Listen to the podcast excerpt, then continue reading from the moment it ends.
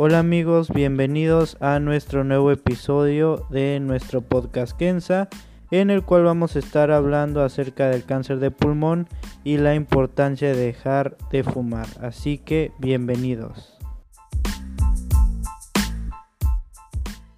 Hola amigos, buenos días, buenas tardes o noches, dependiendo de a qué hora nos estén escuchando.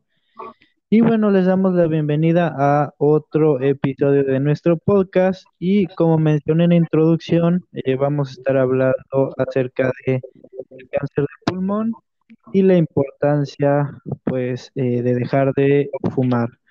Y bueno, en esta ocasión, como en los demás episodios, nos está acompañando nuestro compañero Rafael Dionisio y que nos eh, acompañará en este episodio. ¿Cómo estás, Rafael?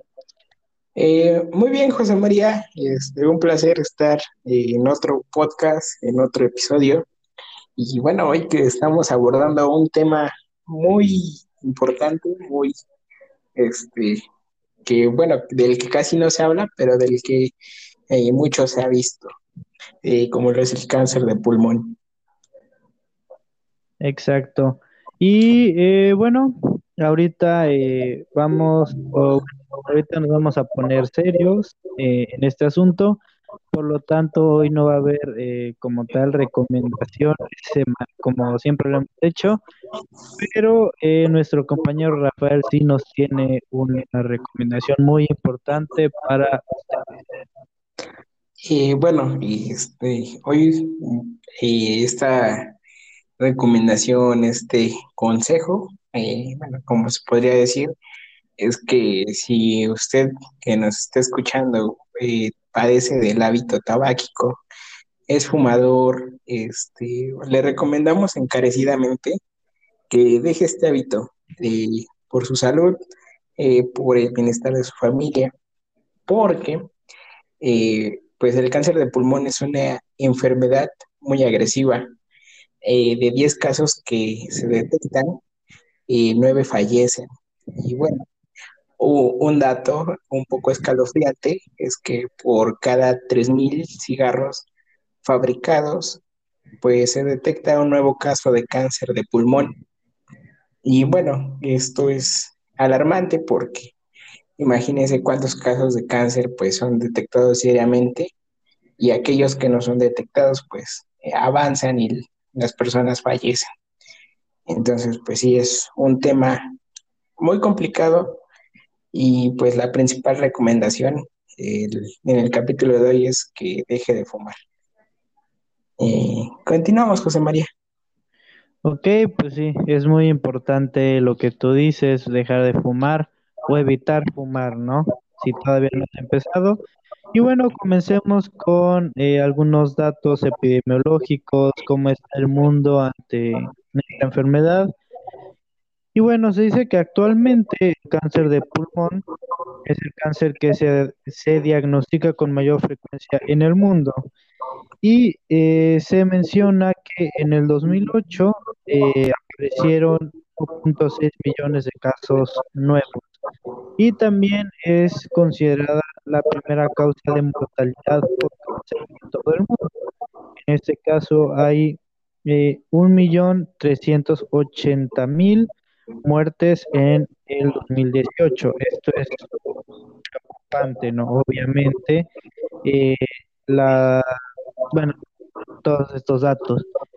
Pero bueno, eh, como hemos escuchado desde niños, digamos, en, en la televisión, en el radio, en, en, no sé, en las revistas, en los periódicos, en todos los medios de comunicación, pues nos han dicho que la principal causa de cáncer pues, es el humo del tabaco, pero cabe señalar que hay otras causas principalmente, que serían eh, eh, los riesgos industriales, por ejemplo, si eh, ustedes o alguien de, los que nos escuchan trabaja en la minería, por ejemplo, pues tiene mayor riesgo eh, de tener cáncer de pulmón o personas que trabajan en fábricas de aerosoles o pesticidas, por ejemplo, y están inhalando todo esto, este humo, estos tóxicos, pues tienen mayor riesgo, o en personas que trabajan en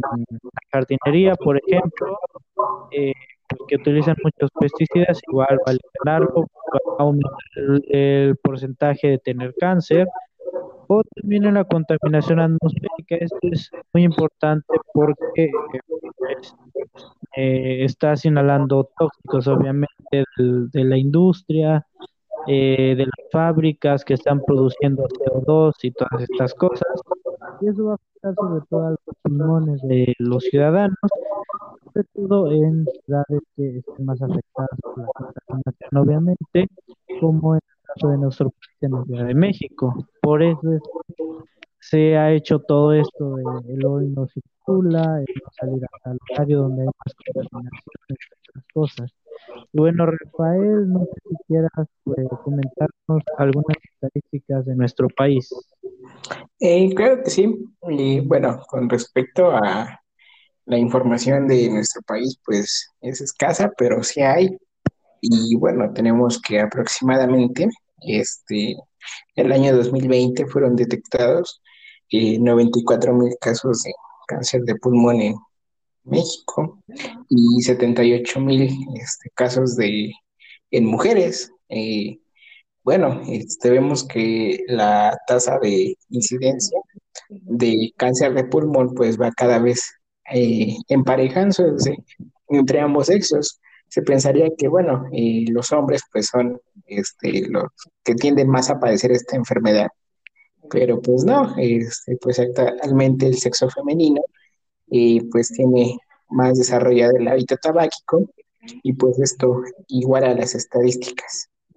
Y bueno, eh, otro punto importante a mencionar es que de un, por, un 100% de las personas que son diagnosticadas con cáncer de pulmón, eh, 15% eh, se encuentran en enfermedad inicial.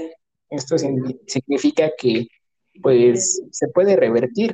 Y bueno, el otro 55%, más de la mitad de personas diagnosticadas con cáncer de pulmón, eh, ya están en estadios terminales.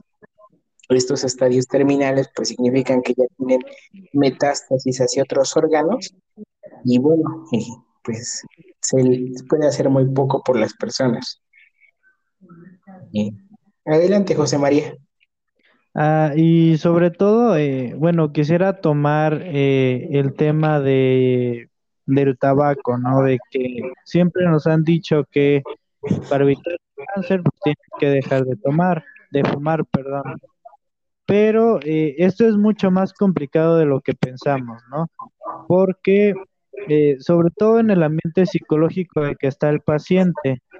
Entonces, eh, digamos eh, que si nosotros hacemos una encuesta, sobre todo en las personas que fuman, en los jóvenes o en adultos mayores, por ejemplo, es que generalmente los, adolescentes o los chavos como nosotros eh, fuman eh, porque no están estresados por la escuela o tienen exámenes y su única forma de relajarse, según ellos, pues es el fumar, ¿no?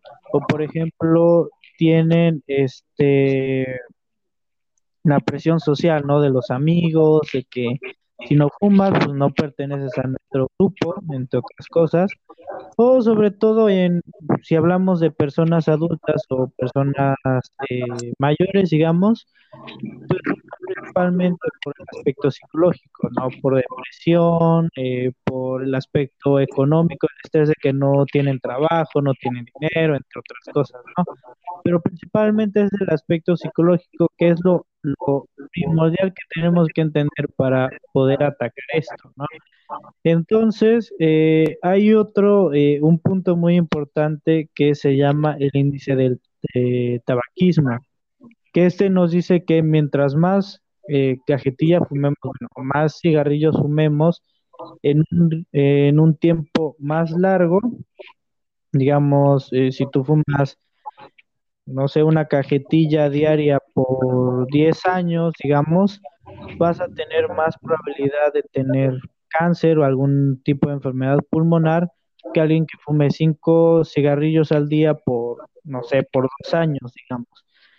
Esto es importante y esto nos va a ayudar a entender eh, qué tanto eh, está expuesto el paciente a la nicotina o qué tanta dependencia tiene a esta, sobre todo por la adicción, porque sabemos que la nicotina eh, tiene una acción importante en la adicción del tabaquismo, entonces es importante.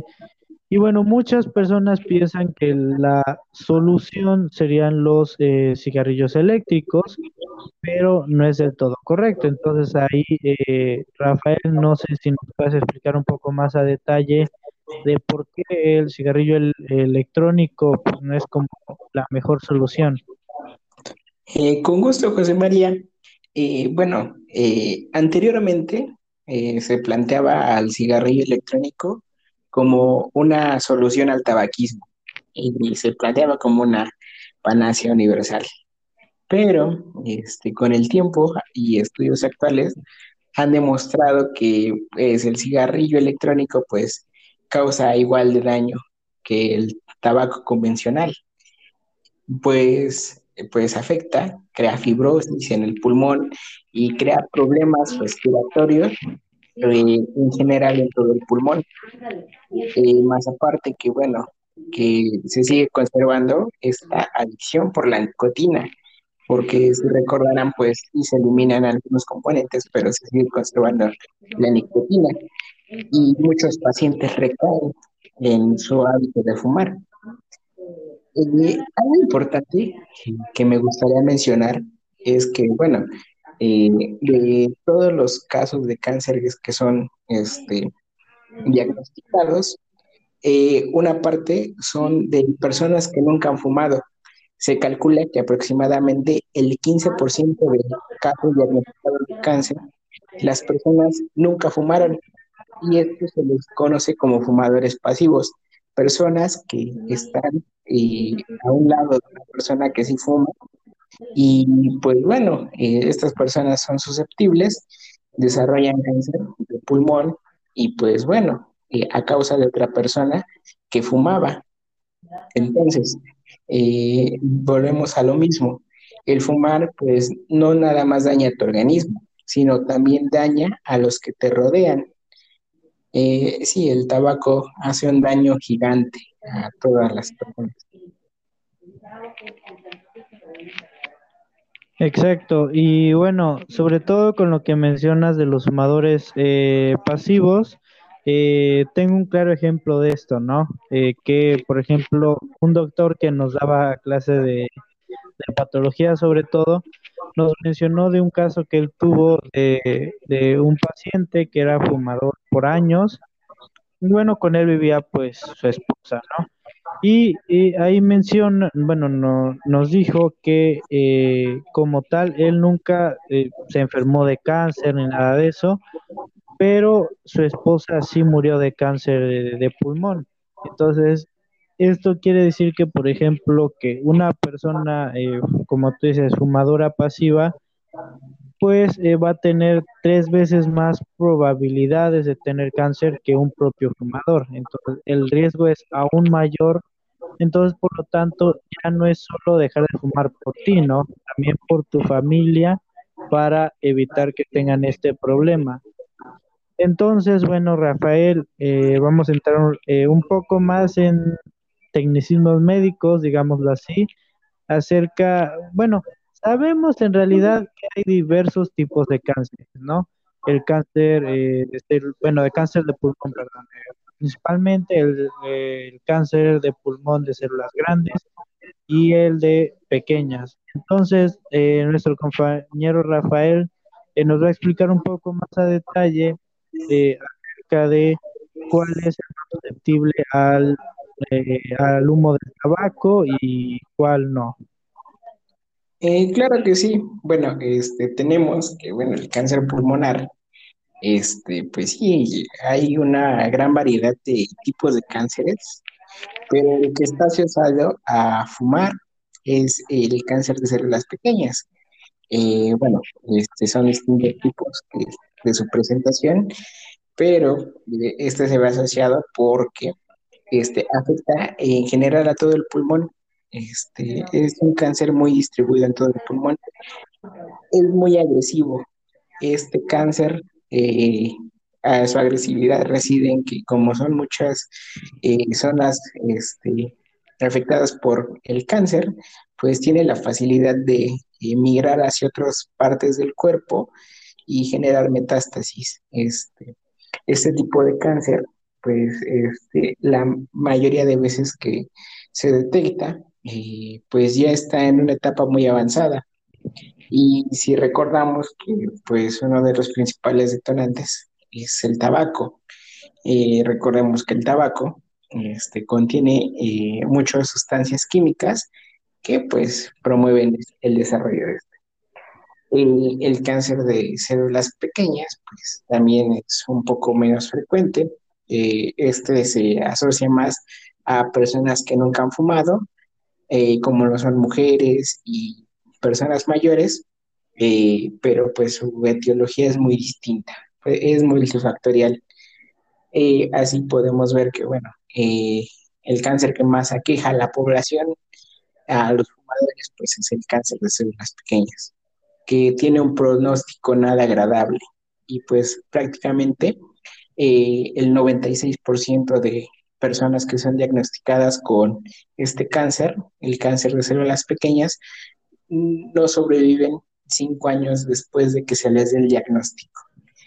Aquí, bueno, reside la importancia de dejar el hábito tabáquico.